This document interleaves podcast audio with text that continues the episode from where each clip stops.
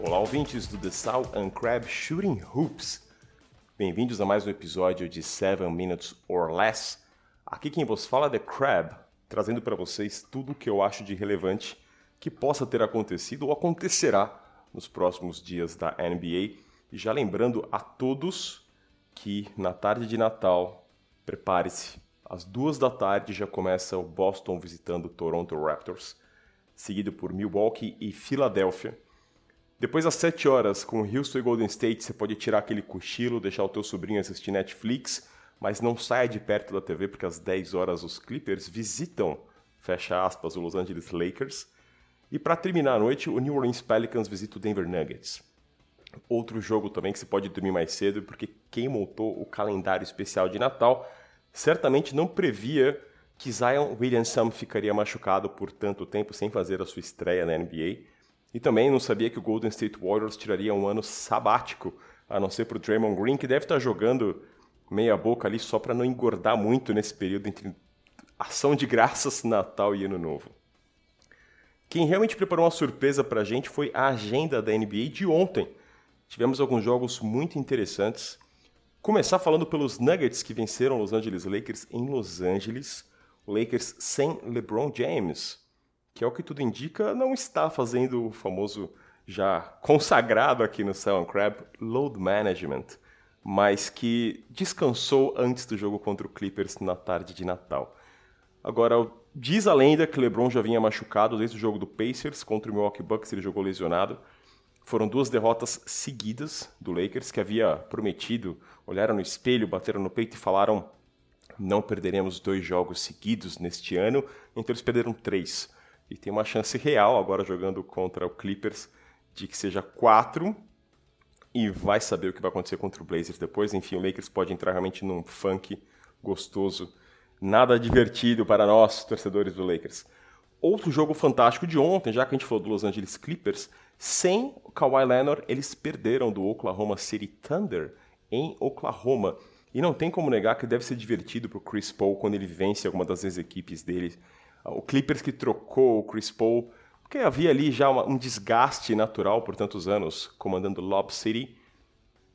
Blake Griffin também era um cara com quem ele não se dava muito, enfim, Chris Paul é um cara chato.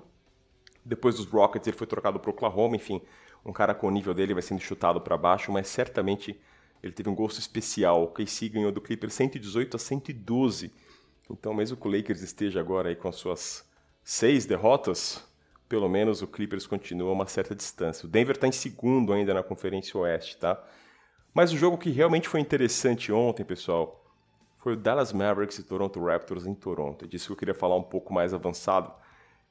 O Dallas ganhava por 30 pontos fora de casa quando faltava aproximadamente 3 minutos para terminar o terceiro período. 30 pontos. Anote aí.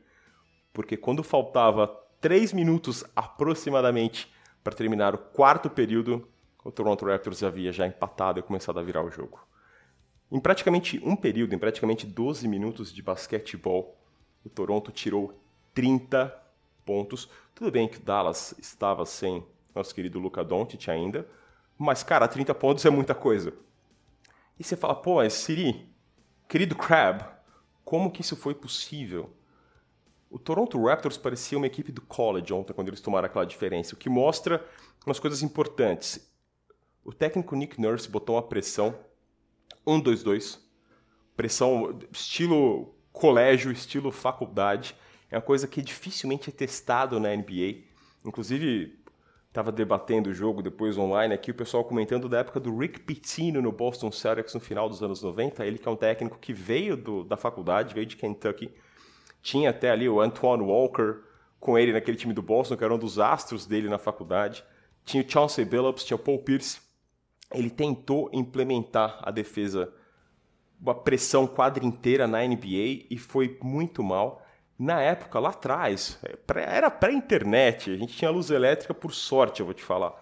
Mas já falava-se que os jogadores da NBA tinham muito orgulho para marcar a pressão quadra inteira, que isso aqui eles chamam é um gimmick, né? É uma, uma jogada de brincadeira do, do colégio ou da faculdade que nós profissionais não precisamos disso.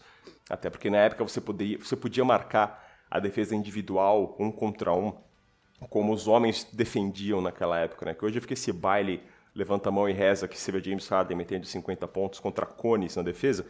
No final dos anos 90, o pau comia solto. Então os jogadores gostavam de marcar e, se, enfim, se negavam a marcar a pressão quadra inteira. Os Raptors colocaram essa pressão, mudaram completamente o jogo, botaram o terror de Deus na vida do Dallas, tiraram esses 30 pontos e hoje a conversa é justamente em diversos meios de análise de basquete se algumas equipes da NBA deveriam implementar essa defesa, tendo em vista que o jogo está mudando tanto com as regras alteradas, como a gente sempre fala, nos últimos 15 anos a defesa da NBA mudou muito e que talvez você colocar uma pressão quadra inteira, ou às vezes uma pressão meia quadra, dobrando no homem que está com a bola, seja eficiente para você conseguir combater esse novo ataque, já que você não pode mais encostar nas pessoas, talvez uma correria seja interessante. Então estamos próximos de ver no mais alto nível da NBA realmente um, um rachão glorificado. Imagina a correria que já é hoje com uma pressão quadra inteira, uma boa parte. E para terminar, quem assistiu ao jogo Washington Wizards e Philadelphia 76ers viu uma coisa fantástica. Eu queria mandar aqui minha saudação para o pequeno Isaiah Thomas, que após ele chutar um lance livre, um torcedor do Philadelphia mostrou os dois dedos do meio para Isaiah Thomas, deferiu um palavrão. E Isaiah Thomas, na sequência, assim que o jogo parou, com pedido de tempo, ele subiu na torcida, foi até o indivíduo e falou: Cara, você me respeita, parceiro, sou um homem, e você é um torcedor, seja um torcedor. Foi suspenso por dois jogos. O torcedor do Philadelphia foi banido do ginásio para sempre. E por mais que você se lembre da briga homérica do Indiana Pacers quando o Ron Artest subiu na arquibancada para bater em todo mundo, eu preciso dizer que eu aplaudo a atitude de Isaiah Thomas. O cara até um pouco mais alto que eu, talvez um pouco mais forte, mas aí fica a critério, outros critérios. Mas foi muito corajosa a atitude, realmente precisamos ver mais respeito na liga. Obrigado pela audiência de vocês por hoje. Fiquem com uma ótima semana. Um abraço e até a próxima.